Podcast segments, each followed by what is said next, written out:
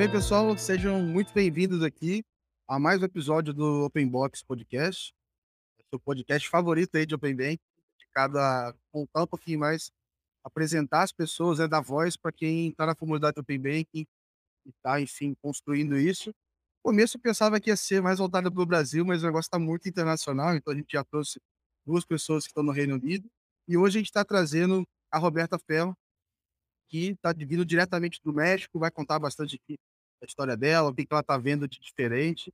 Eu sou Gabriel Pereira, você já está acostumado com a minha cara, então, enfim, vamos conhecer hoje a Roberta. Seja muito bem-vinda, Roberta. Obrigada, Gabriel. É, sou fã né, do podcast, então fica à vontade aí para fazer as perguntas. Boa. É, enfim, estou bem feliz aqui com a sua participação. É, é a segunda mulher aqui no podcast, ainda vão vir muitas, a agenda está super lotada aqui. É, enfim, eu queria que você contasse um pouco, vamos começar do começo, assim, antes do Open Bank, você contasse da sua trajetória. É, enfim, a gente tem repetido aqui que ninguém nasceu querendo trabalhar com Open Bank, né? Então é legal saber o que, que aconteceu antes. É verdade. É, bom, eu sou formada em Relações Internacionais, e aí, logo depois do primeiro ano da faculdade, eu queria ir para algum país, sabe? Aquela coisa de jovem que quer explorar o mundo e tal. Só que eu não queria ir para os Estados Unidos, não queria ir para o Canadá, não queria ir para a França, eu queria ir para um lugar exótico. E aí eu participei de um programa de, de intercâmbio e com 19 anos eu fui para a Índia. É, como eu estava estudando em relações internacionais, era um mundo fantástico, assim, para mim, sabe? E aí eu fiquei um ano na Índia trabalhando como professora de português e inglês para os indianos que trabalhavam na Oracle, que eram, precisavam... Pois é, precisavam falar português, e aí eu fiquei um ano lá e voltei. Só que eu fiz muito networking quando eu estava lá. Então, eu voltei para o Brasil, terminei a faculdade, e o networking que eu tinha, que as oportunidades de trabalho que eu tinha depois da faculdade, me levaram para lá de novo. E aí, já trabalhando com é, business development, que era o que eu fazia. É, e aí. Há que anos, mais ou menos? Primeira vez que eu fui foi em 2014. E aí eu voltei em 2017. Isso. E aí, as oportunidades de trabalho que foram aparecendo para mim eram todas no exterior, porque eu já tinha feito muito contato, muitas amizades. E aí eu vou lá onde a oportunidade, aonde a porta abre, eu vou, né? e aí foi isso. Eu fui, voltei para a Índia, eu trabalhei com marketing digital, e aí foi, foi meu primeiro contato com tecnologia, inovação, e eu tinha um time de desenvolvedores, foi bem legal. Mas, assim, muito novinha também, né? E aí, eu depois de ter fiquei mais dois anos na Índia, e aí me deu uma vontade de explorar alguma algum lugar diferente, me chamaram para trabalhar, eh, em Singapura. Na verdade foi uma eu ia eu ia comentar rapidinho aqui que esse período que você estava na Índia, se não me engano, foi o mesmo período que nasceu o UPI, né, o a rede de pagamento. Foi alguma coisa assim. A gente tinha muito Paytm, que chamava na época. E era era muito incrível, a gente pagava tudo com com com celular mesmo, sabe. Era não era uma cripto, mas era uma moeda digital ali, aquela coisa do do e-wallet. Era muito novo para mim, era muito fantástico, era muito incrível como era rápida a internet, como os aplicativos eram incríveis. E quando eu voltei para o Brasil e eu vi que os os aplicativos de delivery estavam começando, falei: "Ah". Foi um choque. É quase uma volta do tempo. É. Aí Foi, é verdade. E e vai isso vai contra o que as pessoas pensam que é a Índia, né, aquela coisa mais avançado, vai, mas Não. tecnologicamente Ah, hoje a gente é é óbvio que acho que a imagem geral é aquela da novela, né, só falar de Índia é novela, mas se você for ver, eu não tenho o número de cabeça aqui, mas as principais empresas lá, eh, de tecnologia, todos os CEOs são PIN. Exato. É é muito forte, assim. Eh, você ia falar de Singapura, eu eu já contei aqui que eu morei em Singapura um período, Ah. 2016, eh, e eu tinha uma república que eu dividia com 6 indianos. Eu morei no bairro indiano. Aprendi a amar a comida indiana, viraram meus melhores amigos, então bem tensa a experiência. Legal. Eu eu morei no bairro indiano lá, mas não morei, morei, eu fiquei alguns meses em Singapura, porque eu estava abrindo uma empresa indiana em Singapura. E aí foi isso, eu já estava com essa experiência de abrir uma empresa chinesa na Índia, abrir uma empresa indiana em Singapura, e aí a China aí a não, assim, eu tinha 24 anos, de super cabeça, hein. É, não, abrir uma, Nada mais tranquilo. abrir uma empresa, assim, começar as operações de uma empresa é sempre uma dor de cabeça, mas eu tinha facilidade do idioma, falava o inglês ali. Eu, eu já tinha a manha dos indianos e eles precisavam de alguém que se comunicasse bem, sabe? Enfim. Mas eu, eu, eu já estava com vontade de sair da, da Índia, e aí apareceu uma empresa de seguros internacionais na China, que me chamou para trabalhar em Xangai. E aí eu fui para Xangai, me apaixonei por Xangai, foi incrível, assim, maravilhoso. Eu saí do caos, assim, encontrei um país super organizado, limpo, moderno. Mas, E a família ficou ali maluca, não sabia nunca onde você tava, né? Cada hora num canto.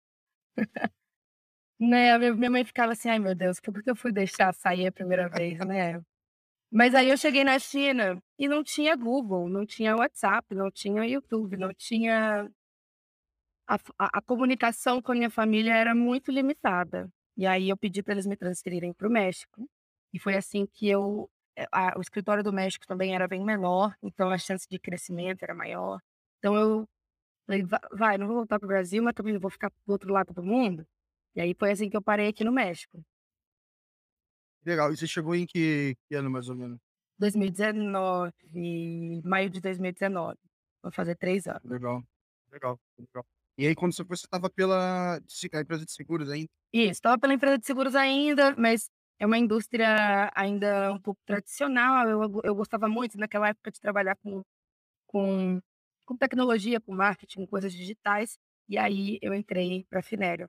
A Finério precisava de uma pessoa para começar a operação da Finério no Brasil. E aí foi aí que eu entrei. Caraca. Aí, peraí, antes de eu entrar na, na Finere, é, e com esse, esse período todo, assim, é, como é que, lá, foi pra você, assim, montar essas empresas e falar sozinha, tipo, não sei, síndrome do impostor, pô, síndrome do impostor estrangeiro, né, que é um negócio expatriado, né, um negócio que deve ser pior ainda. Como é que era esse, é, é, essa dinâmica toda, assim, parece um negócio é, desafiador, sabe? Sim. É, síndrome. É que assim, eu venho de uma família humilde, estudantes de escola pública. Não tinha muito, não tinha nada muito mais incrível para mim no Brasil. Então, quando alguém ofereceu uma, uma, abriu uma porta para mim dizer assim, vamos abrir uma empresa em Singapura, claro que eu aceitei. Com 24 anos, a empresa está confiando em mim, toda pequenininha ali, sabe? Eu tenho 1,55m, a empresa confiou em mim para abrir uma empresa em Singapura, claro que eu aceitei. Pela experiência pela experi eu faria eu teria feito de graça, sabe, pela experiência que foi, eh, contro eh, ter ter experiência para ter liderança, experiência, enfim, corporativa mesmo, sabe. Eu sabia que isso ia ter algum signifi eu sabia que isso ia ter algum valor no futuro próximo, sabe. Então, agora, eu também tinha o lado de que eu, como nessa época eu tinha 24 anos lá em Singapura, eh, então muito nova e mulher, as pessoas me levavam um pouco a sério. Então era eu nunca falava a minha idade, assim Lá é muito, muito, muito tradicional, assim. A gente acha que Brasil, às vezes, é cabeça fechada. A experiência que eu tive, assim, em Singapura era parecia que eu estava nos anos 80, assim, era meio assustador, assim. não, é totalmente isso, eu sempre falo que a Índia não sei agora, né, mas em 2014 a Índia era o Brasil nos anos 80 e eu nem sou dos anos 80, mas eu imagino que esteja daquele jeito. O pessoal que morava comigo da Índia era engraçado, porque eles eles me perguntavam algumas coisas, assim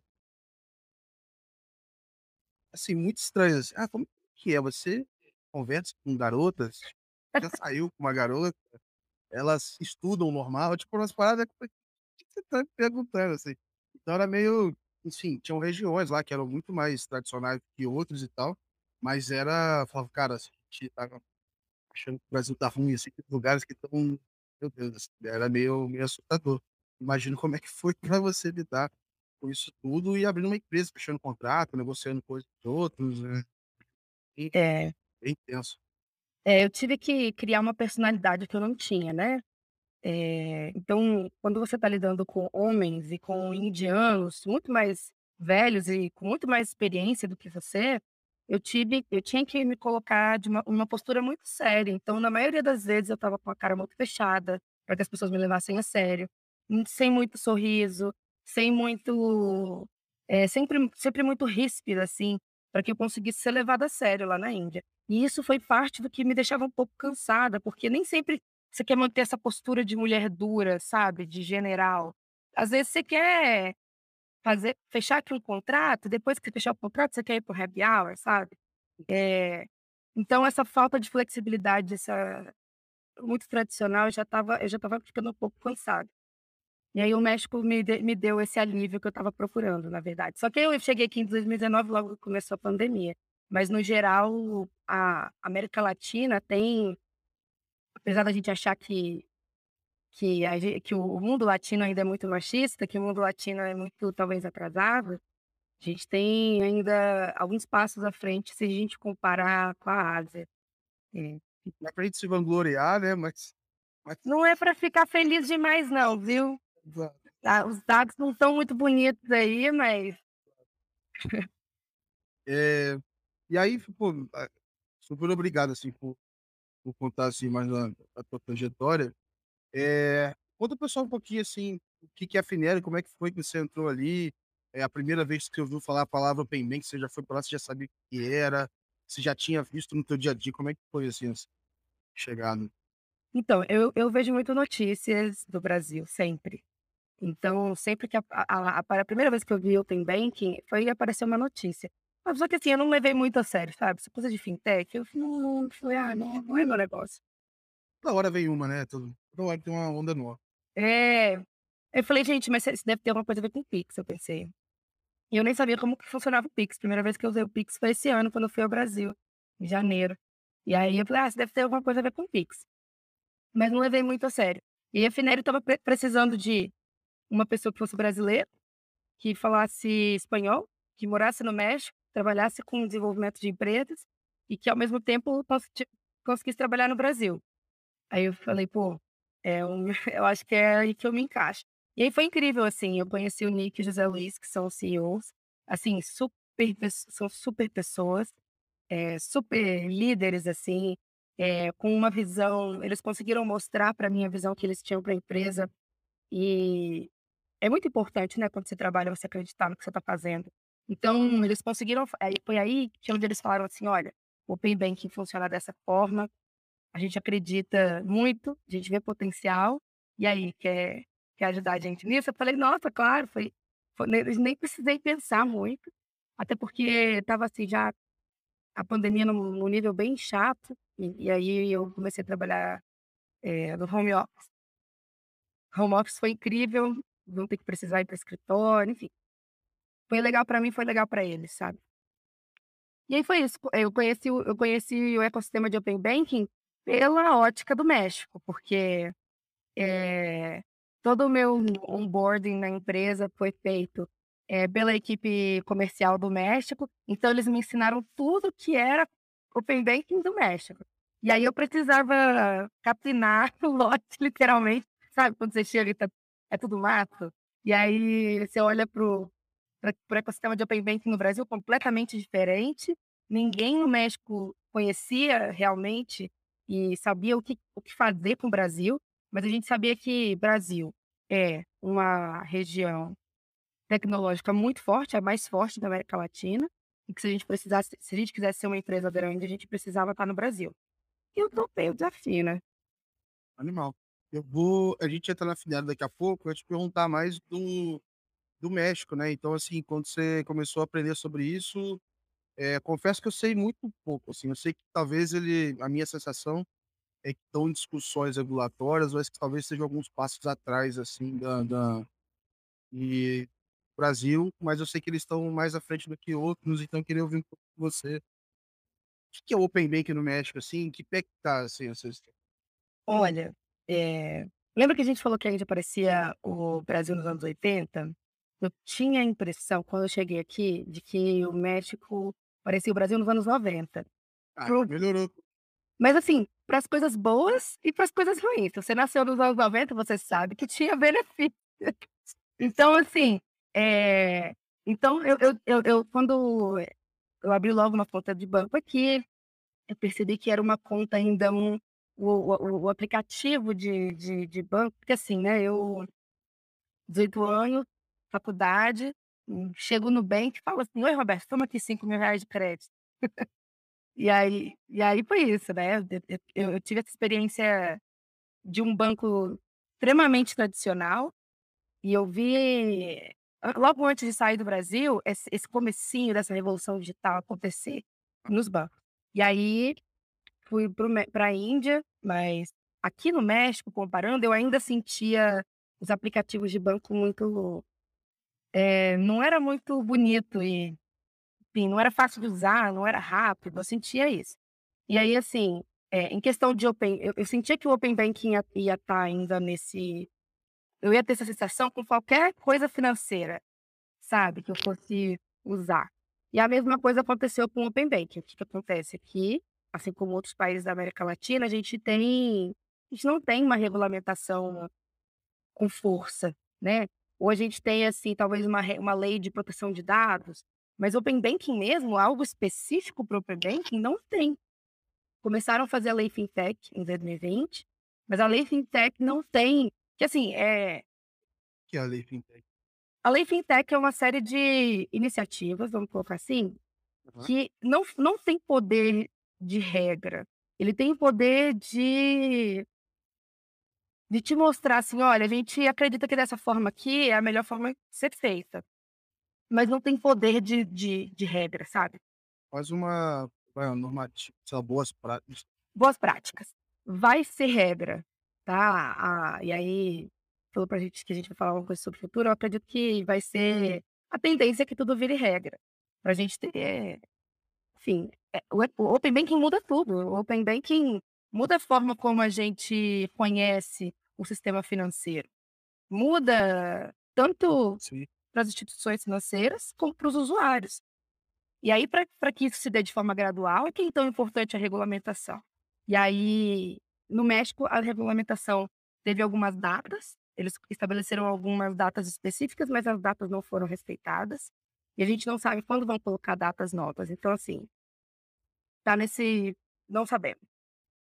E o o o open banking não regulado, ele funciona aí, né, então igual a gente tinha que porque aqui na prática, assim, traduzindo em miúdos, né, o regulado está sendo construído, mas o que tá rodando mesmo é o não regulado, né, então, eh eh, que não é ruim, também fiz um juízo de valor aqui não.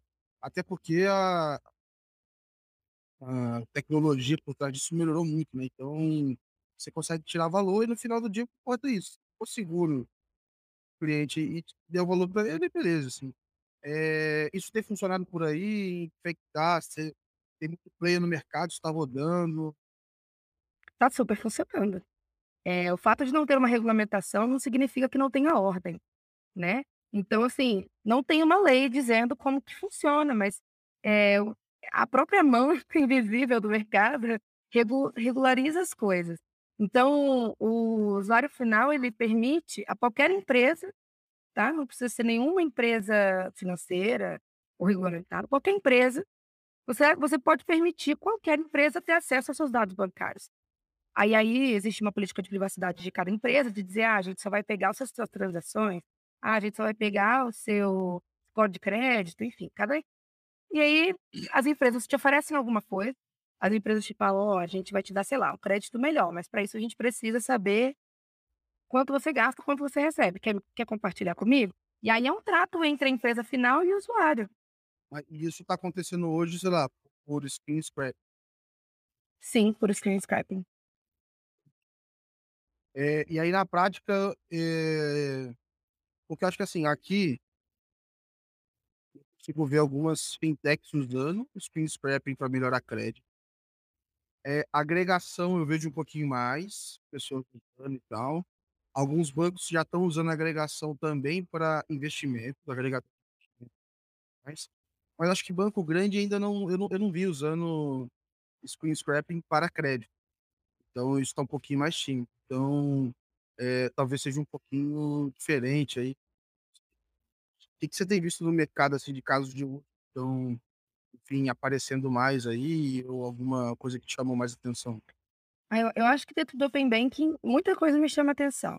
Acho que mas eu acho que a a principal é que a gente vê os bancos tradicionais, os enormes os bancos que são muito grandes, Eles criam produtos como se fosse uma caixinha, assim, ó, que tem um crédito, e até se você recebe até tanto, você tem esse crédito, se você recebe até quanto, você tem esse crédito aqui.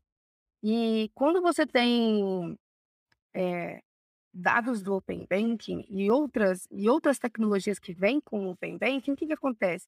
Eles precisam começar a analisar os dados deles mesmos em prol de estabelecer produtos mais personalizados. E aí eu acho isso fantástico, porque também pelo Open Banking, também porque outras empresas vão ter os dados, dos, as transações dele. Imagina, eu sou um banco X. Eu posso, eu como usuário final, posso dar meus dados bancários para quem eu quiser. Então a gente torna o mercado muito competitivo.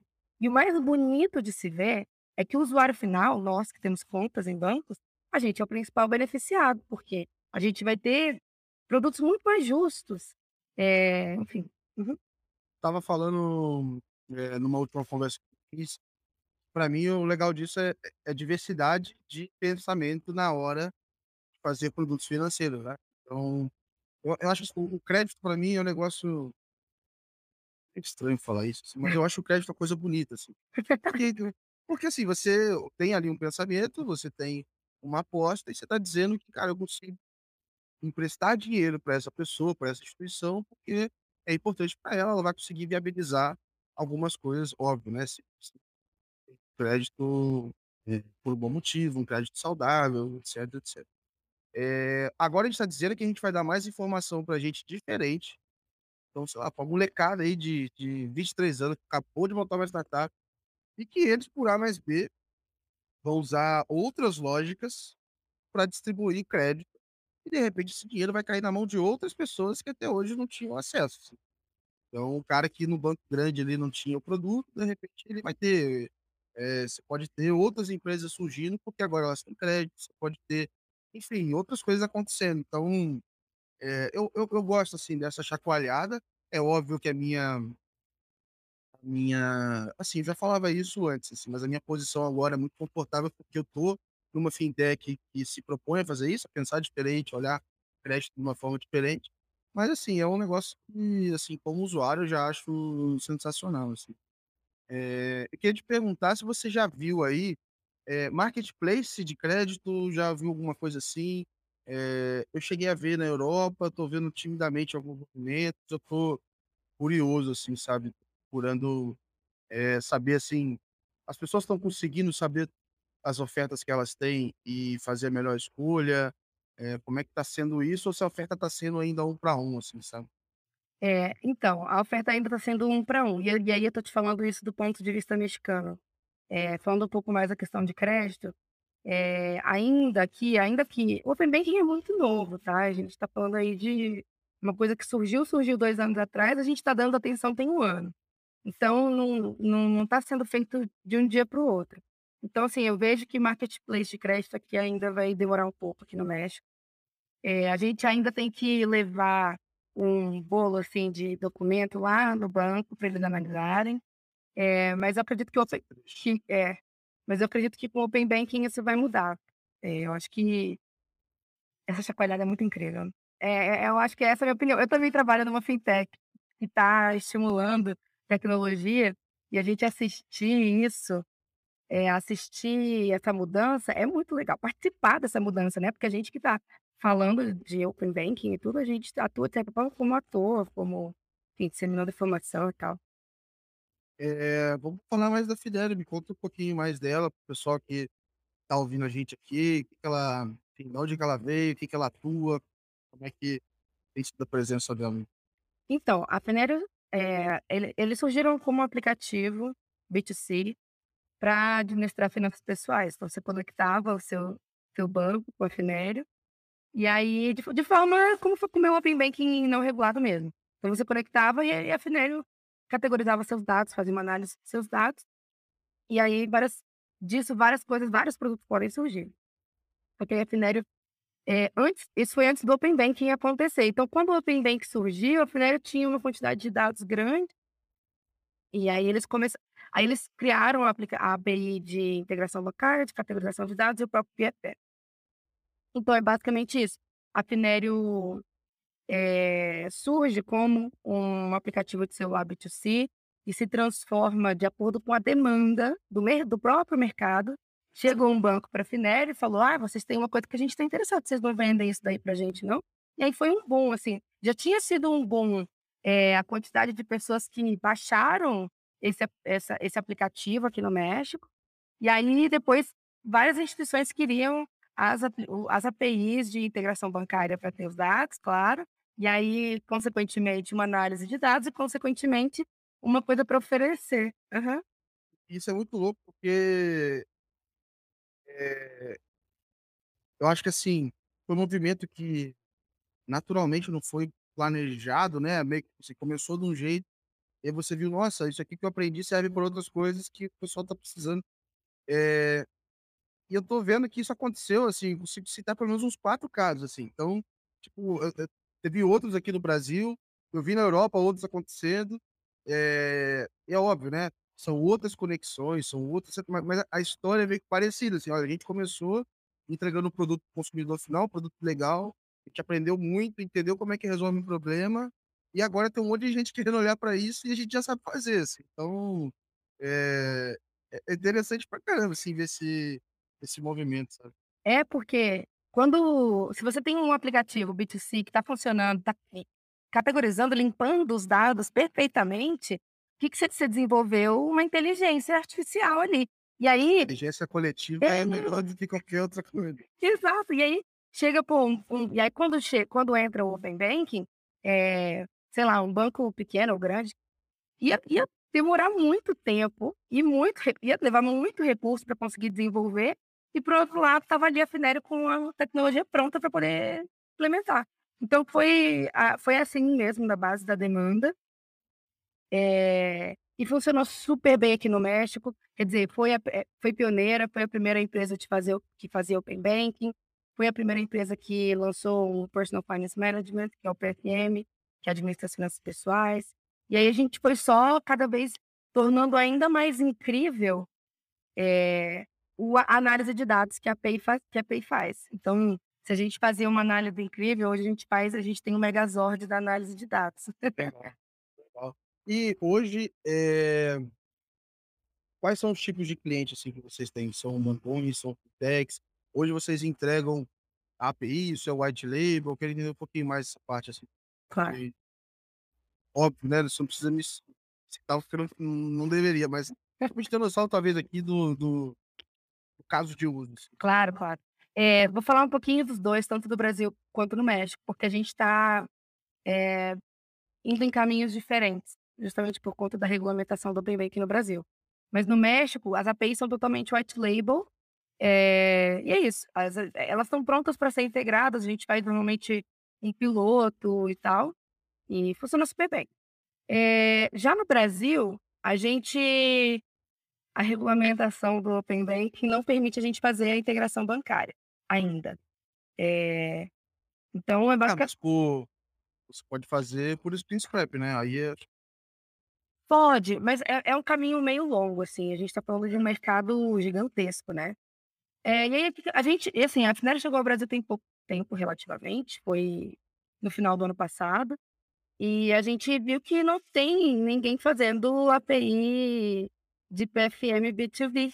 Tem fazendo B2C, mas B2B não. E aí a gente falou: "A gente vai entrar por esse caminho", enquanto porque a gente sentiu que a regulamentação de Open Banking estava muito justamente no ano passado, que estava naquela coisa de fase da implementação, a gente não acho que era um era um ambiente, assim, meio ninguém sabia muito bem como que ia ser, a a tudo mudando muito rápido, tudo se adaptando muito rápido, e a gente Era era surpresa.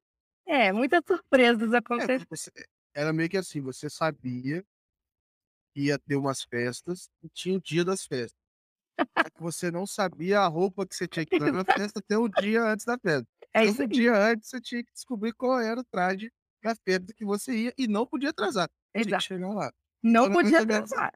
Não, essa essa de que assim, ainda tinha tem as instituições que são obrigadas, né, enfim, não podia atrasar. Então, a gente estava em contato com algumas instituições financeiras um pouco maiores, obrigatórias, né, estava todo mundo assim: "Roberta, eu não consigo falar agora porque a gente tem uma tá, tá uma loucura, assim. E a gente, a gente decidiu esperar um pouco, é, deixar o Open Banking dar uma estabilizada, enquanto a gente vai vendo as oportunidades.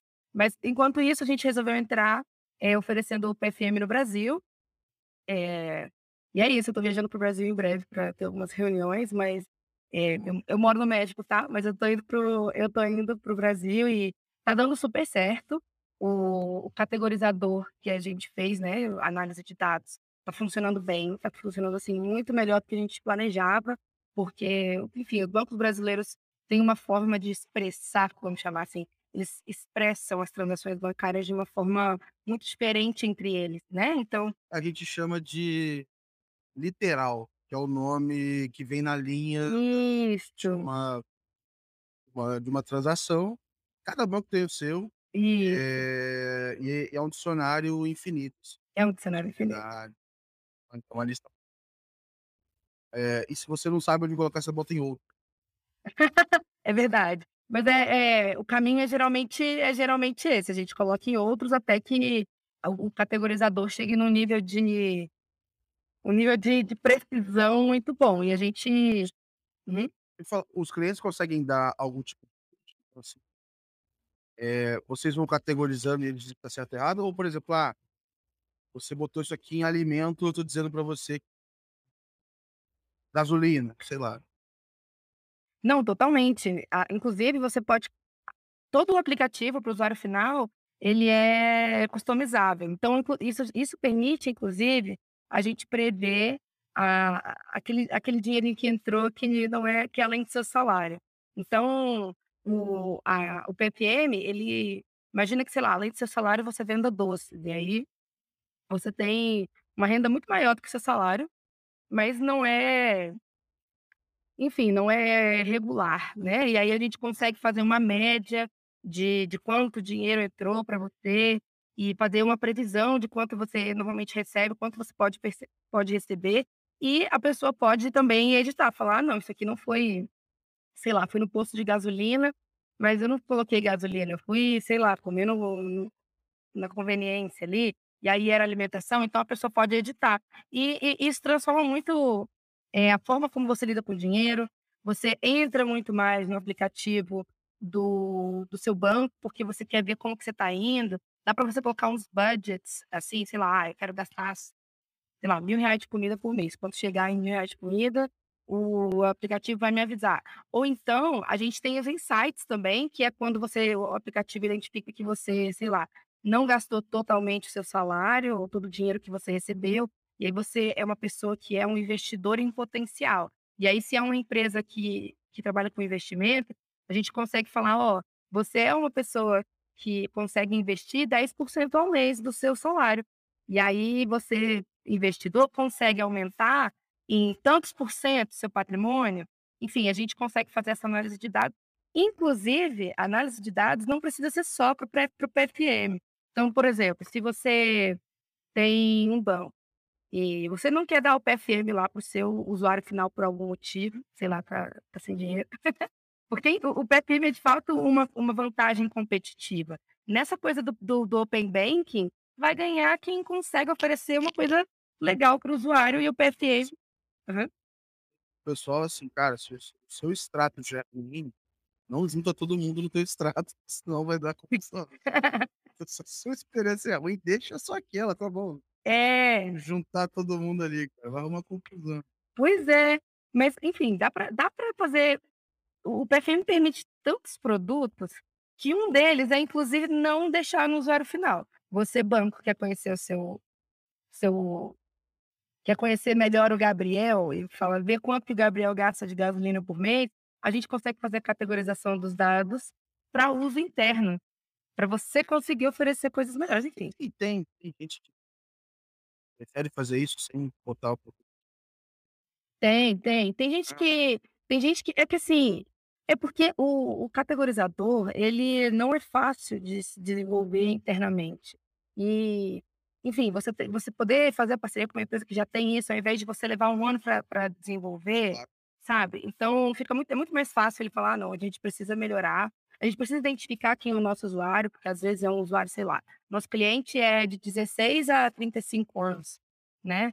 E aí você consegue criar produtos para essa persona, né? Para esse você identifica melhor quem é o seu usuário e aí você consegue ir ajustando o próprio banco, a própria e-wallet. Você perguntou se quem é o, o cliente, né? Aqui no México, a gente tem desde o cliente óbvio, que é o banco, até empresas que vendem qualquer empresa que lida com pagamento ou com qualquer tipo de pagamento. Aqui no México a gente tem empresas de turismo, a gente tem empresas de investimento, claro. É... Enfim, qualquer empresa que trate com pagamento consegue oferecer para o usuário final uma plataforma para ele acompanhar o dinheiro dele de uma forma mais próxima. Então, se você, Gabriel, for monetizar aí o Open Box, é, enfim, é, dá para dá para fazer muita coisa legal. Com, dá para ajustar. É, acho que acho que eu consegui passar o que o que um PFM faz, né? E por que é tão legal. Queria te perguntar, é, o que você vê de semelhança e diferença aí no mercado do México, assim, para o Brasil?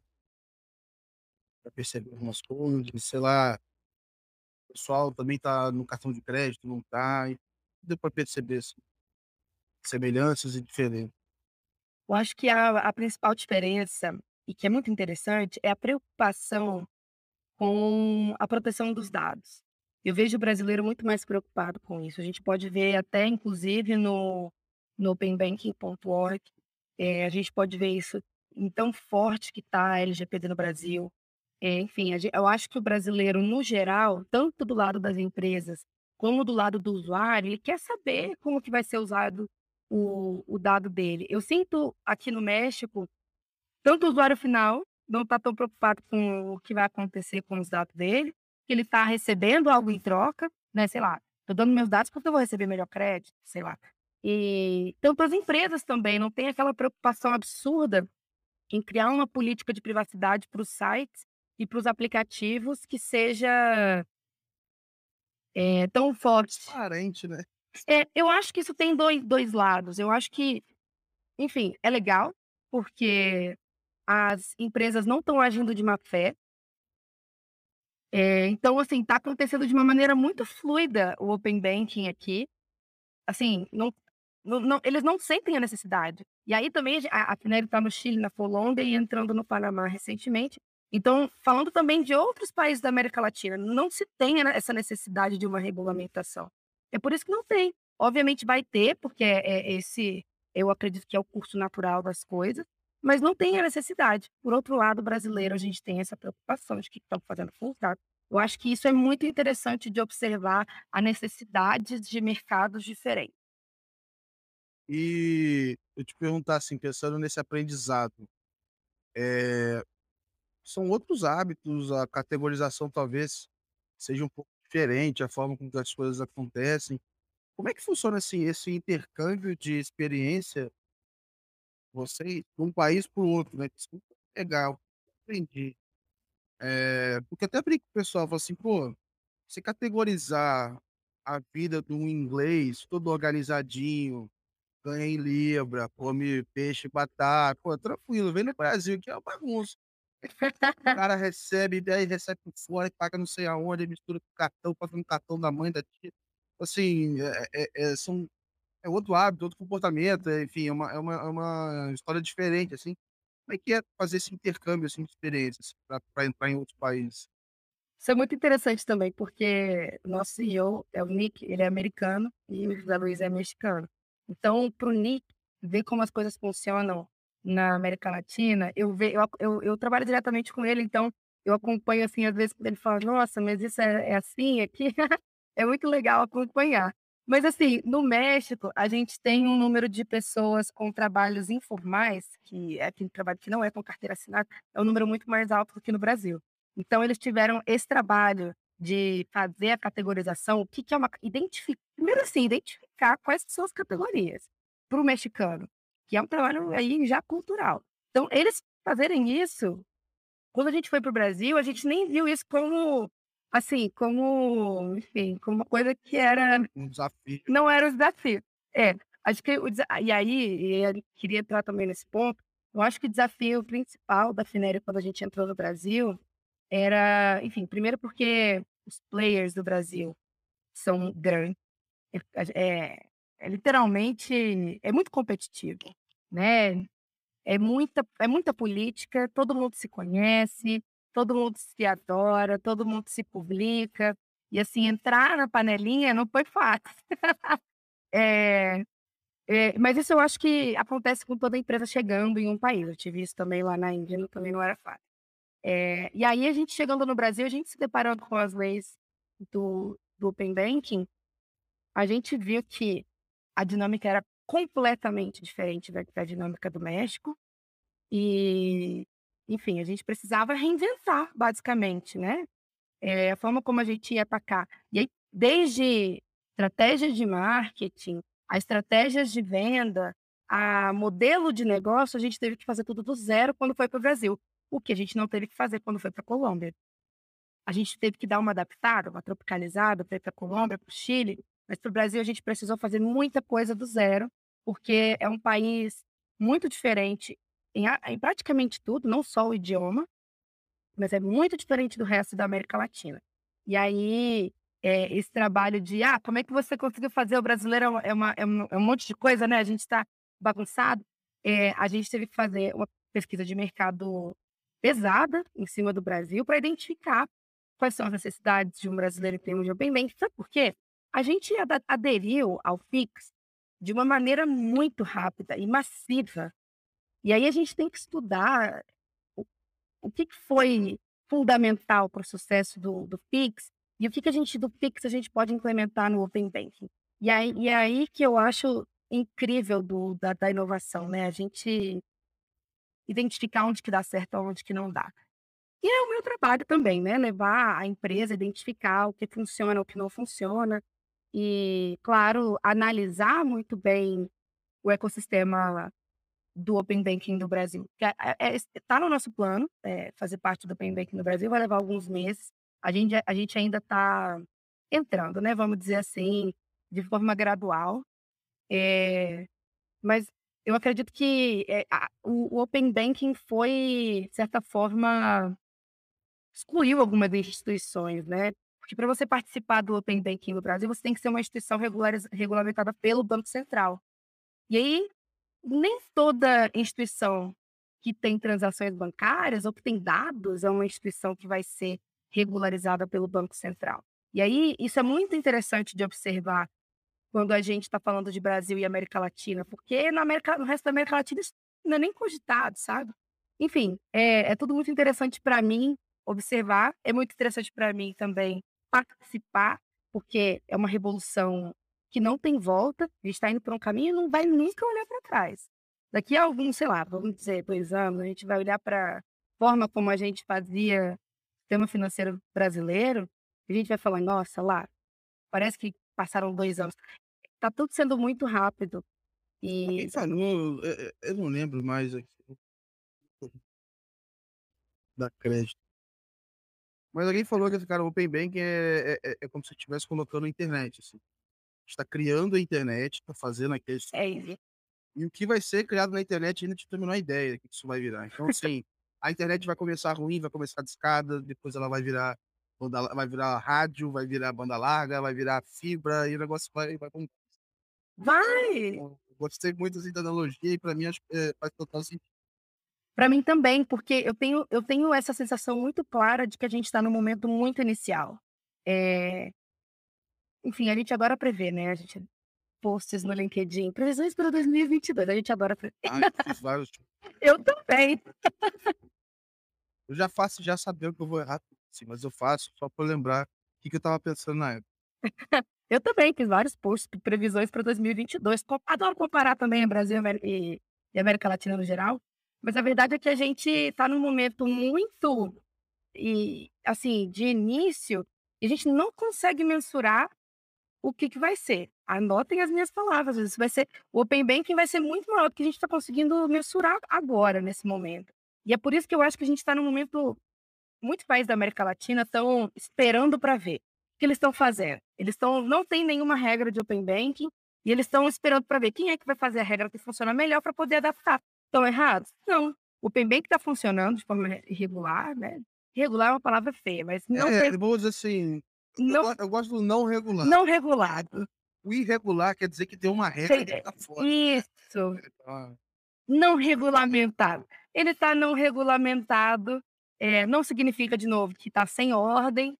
Eh, então, está funcionando enquanto eles não estão sentindo necessidade de nenhuma regra, enquanto a gente está experimentando com as regras e a gente não sabe como vai, qual, qual vão ser as consequências disso. Eh, eu acredito que, ao mesmo tempo, a gente está fazendo algo muito inovador, muito novo. É um trabalho que o pessoal, o pessoal que está desenvolvendo as APIs de Open está fazendo um trabalho incrível, né? Assim, é um trabalho de formiguinha que eles estão fazendo ali. É incrível, mas eh, a gente não sabe. pessoal tá batendo recorde de utilização do plano de saúde, terapia. É, dá que tá todo mundo trabalhando aí.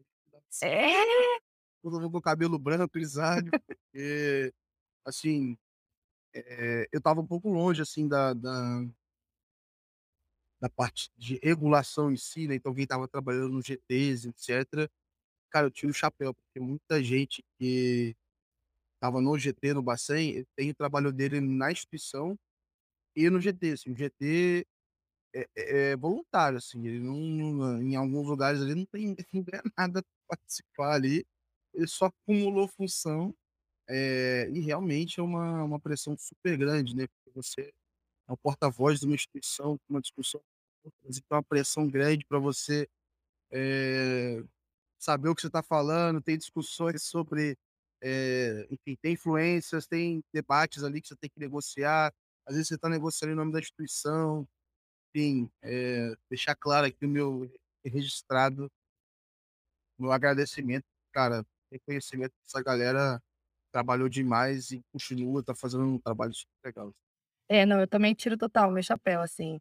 É, eu acredito que a gente pode, acho que a regulamentação do Open Banking vai mudar muito, porque eu acredito que ela não chegou ainda no que a gente precisa de fato, pessoalmente, aí dando a minha opinião. Eu acredito que pode melhorar muito, mas eu acredito que o que a gente já tem é algo que ninguém fez, nenhum país fez, sabe? Eu acho que já é incrível o que a gente tem, considerando que a gente, obviamente, a gente se, a gente pegou muita influência do modelo europeu, mas a gente tem que lembrar que a gente não é Europa, então a gente precisou tropicalizar muita coisa, né? É muito trabalho e eu, eu, eu consigo identificar e admirar a força de trabalho do pessoal que está fazendo e que continuem fazendo, porque a gente precisa, a gente precisa de pessoas assim, a gente precisa que, que o Open Banking vá evoluindo gradativamente à medida que, as- que a gente vai identificando as necessidades. E como a gente pode ver que hoje, hoje eles mudaram para Open Finance, viu? Lá no. Pois é. E aí, assim, você vê que, olha que tão rápido eles estão conseguindo mudar, sabe? Uma coisa que a gente, eu falo assim, honestamente dizendo, quando eu vi que o Banco Central ia ser o responsável, eu falei, nossa, tudo vai demorar muito, mas na verdade não. O pessoal tá fazendo assim, super rápido, em tempo recorde, tudo. Imagina esse pessoal, se eles têm família, eles dormem, o que eles comem? Eu tô, eu tô, a gente tá gravando isso aqui dia.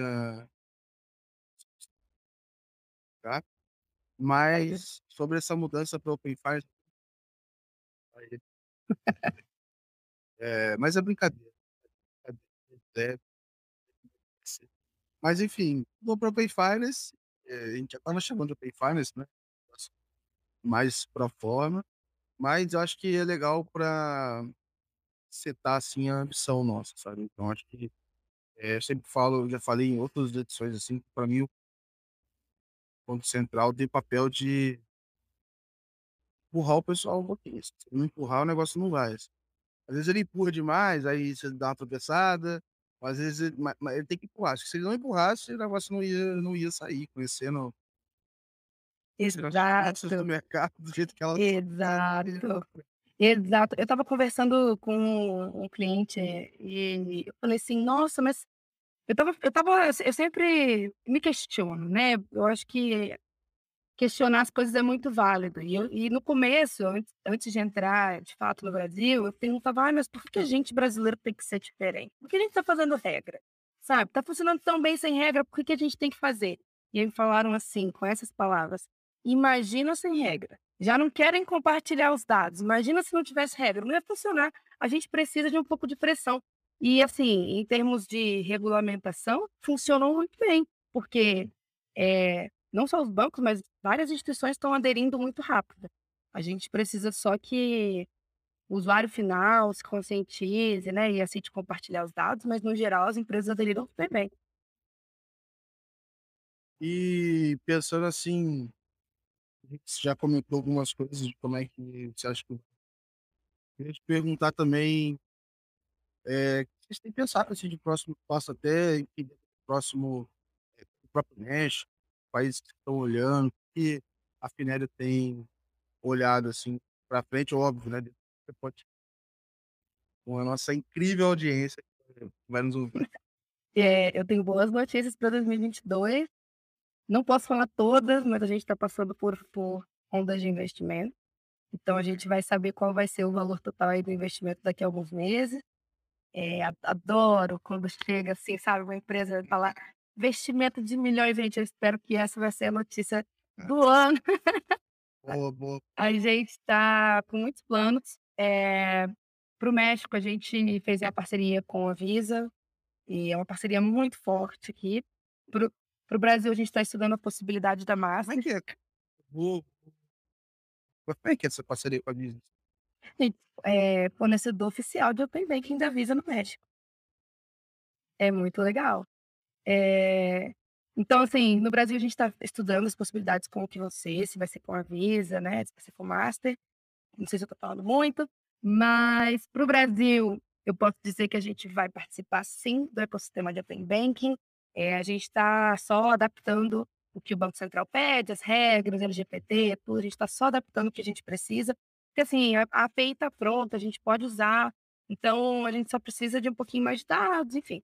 A gente está estudando, a gente vai entrar com o Open Banking no Brasil, é uma questão de tempo.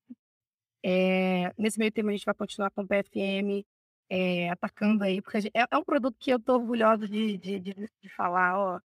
Deixa eu te mostrar como funciona. Chegar pra, eu, eu chego para em apresentações, até falo, eu nem quero te falar o que, que é um PFM, eu quero só te mostrar, sabe? E dar um clique, assim.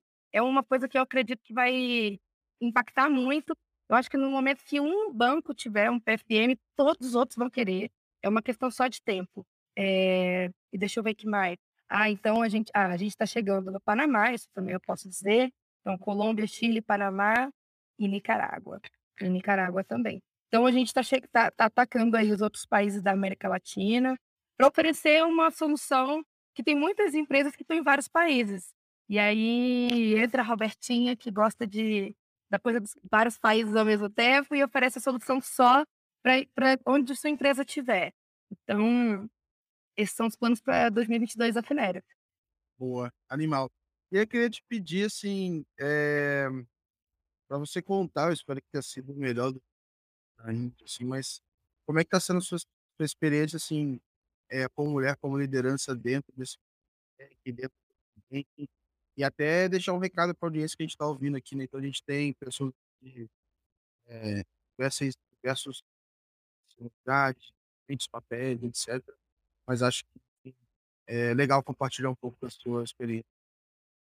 É, essa é uma pergunta que eu adoro responder, porque é, ser mulher em nenhum âmbito da minha vida me dá algum benefício, né?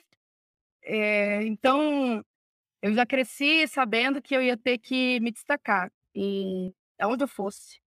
E no ambiente de tecnologia, isso é ainda um pouco mais sério, porque a gente vê pouquíssimas mulheres desenvolvedoras, a gente vê pouquíssimas mulheres em posições de liderança. Enfim, é, eu acho complicado dizer isso, porque eu, eu, eu, eu condeno tudo isso que está acontecendo. A gente é mais de metade, um pouquinho mais da metade da população mundial. A gente ocupa ainda, sei lá, 10% dos cargos de desenvolvimento, 10% do, dos cargos de liderança. Isso é tudo muito absurdo para mim de escutar. A gente está debatendo o futuro do sistema financeiro, mas a gente ainda tem que criar cotas para ter mulheres nas empresas? Que isso, né? Enfim, mas eu fui uma mulher também na Ásia. É, a minha experiência como mulher aqui na América Latina, é, obviamente, tem sido mais fácil. Eu não preciso estar com a cara amarrada o tempo inteiro, né? Enfim, eu tenho a bochecha meio rosa, cabelo meio cacheado. É, o pessoal fica assim, nossa, que fofinha, então eu preciso botar uma cara de brava. Então, eu, eu tenho um pouco mais de flexibilidade nesse sentido aqui no, aqui no México e também no Brasil. Mas é um caminho que a gente vê que tem que ser ainda é muito longo. É, o que eu ia dizer para as pessoas que estão entrando no mercado, porque eu sou uma mulher a, com menos de 30 anos de idade. Então, se você é uma mulher de, com menos de 30 anos de idade, eu ia dizer que bata o pé. Bate, joga a mesa para cima, quebra as coisas, grita, entendeu? Eu acho que a gente tem que se fazer ouvir. E a gente tem que encontrar a maneira de se fazer ouvir, sabe? É, nem sempre é da forma mais pacífica. A gente tem que é, agarrar uma mesa, uma cadeira e sentar na mesa onde está sendo debatido. É, eu, eu, participei do, do DevConf na semana passada, né? E a quantidade de mulheres era pequena, parece que tem uma cota. Inclusive, no GT de Open Banking, tem duas mulheres só, gente. Que isso? Sabe? É uma. É, sabe? Incrível. É, eu, quando eu montei a lista da mulher, eu falei, ah, vou colocar aqui algumas pessoas é, que eu conheço aqui como, como referência, assim. E aí, gente, gente, aí eu fui caçar dentro do, do minha. Assim, eu tenho uma rede relativamente grande, assim, no LinkedIn. Sim. E aí eu filtrei só quem tem Open Banking é a primeira conexão, assim. E eu tinha que passar páginas para achar mulheres. É, não tinha, não tinha. É, é muito pouco. É, e aí, que legal que eu coloquei lá e que, assim, pessoas me indicaram outros e tal, e fui implementando ali e tal, mas, assim, foi um exercício super simples, mas já me mostrou, assim, como é que é, o espaço, enfim, tá ali, dominado, os homens, homens de gravata, brancos, etc. Enfim, é uma repetição aí do padrão que a gente mas isso vai mudar, sabe? Eu estou numa empresa onde meus CEOs é, têm iniciativas para contratação de mulheres, a gente tenta ter 50-50. É, e tem muitas empresas fazendo muitas coisas legais, sabe? É muita gente fazendo conferência, é, muitos, é muitas mulheres se reunindo para poder debater o que a gente pode fazer, né? Porque uma coisa é você debater ali em um posto executivo, mas e ali em cima?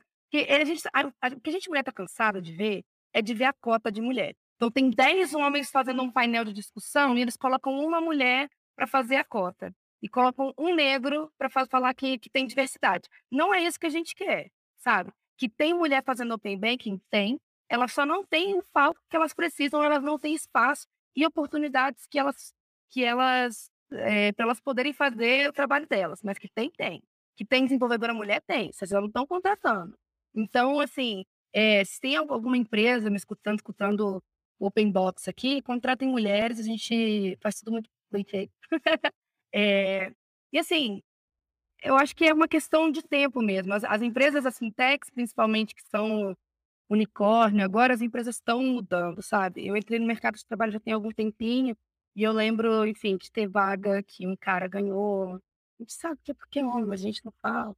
Enfim, eu acho que isso está mudando e eu só posso incentivar, né? Eu estou em posição de contratação, estamos contratando, é, e a gente está procurando mulheres. E aí, se, che... e se, se essa mulher vem, vem se entrevistar comigo, eu provavelmente vou ser parcial. mas, enfim, a gente faz um processo super transparente, super justo, mas a gente sabe da dificuldade que é ser uma mulher no mercado tecnológico. Felizmente. Legal. Então, você pode dividir. é.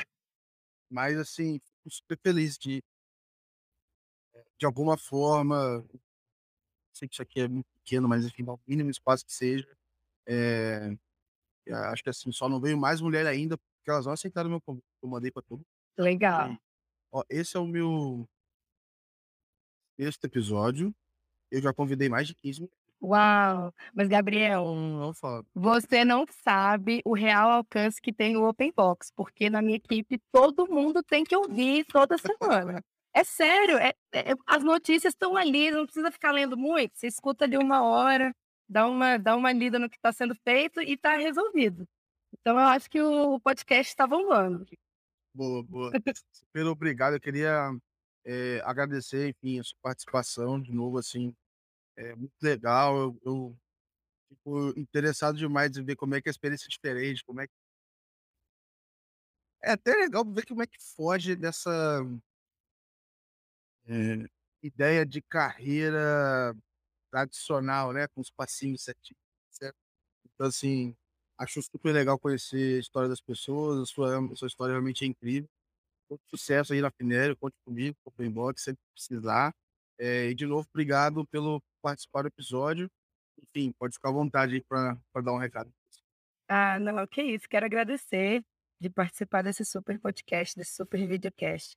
E também de participar dessa comunidade de Open Banking que é incrível no Brasil. Eh, eu também estou com umas conexões bem legais no LinkedIn, todo mundo está disposto a conversar, todo mundo está disposto a ouvir, então se tem alguém escutando que quer entender um pouco melhor, eh, da Finério ou quer saber da melhor da minha opinião ou que quer, enfim, debater, porque eu acho que o debate é é muito é muito bom, a gente sempre, eh, consegue pensar e criar coisas quando a gente debate, né, um cérebro falando com o outro. Eh, eu acho isso muito importante e eu acho também importante a gente compartilhar informações, compartilhar dicas, então quem quiser, eu estou sempre disponível, apesar de estar sempre um pouco ocupada, mas eu estou sempre disponível aí para quem quiser me adicionar no LinkedIn, chamar, enfim. E obrigada, Gabriel, foi incrível. Gostei muito do Ah, bate-papo. eu que agradeço, todos os links aqui, eu vou botar o a Finério, vai ficar à disposição para todo mundo procurar. Eh, se você estiver precisando contratar se tiver interesse em vaga, enfim, já pode falar direto com a Roberta. Se tiver querendo contratar mulheres dentro do Open Banking, me manda uma mensagem, a gente separa um espacinho especial ali na na na newsletter, a gente tem nenhum gente enfim, apoia, então a gente consegue ajudar, dar visibilidade ali, etcétera. E é isso, queria agradecer, pessoal, muito obrigado para quem ouviu. Esse foi mais um Open Box podcast aqui. Aguardo vocês no próximo episódio. Obrigado, tchau, tchau.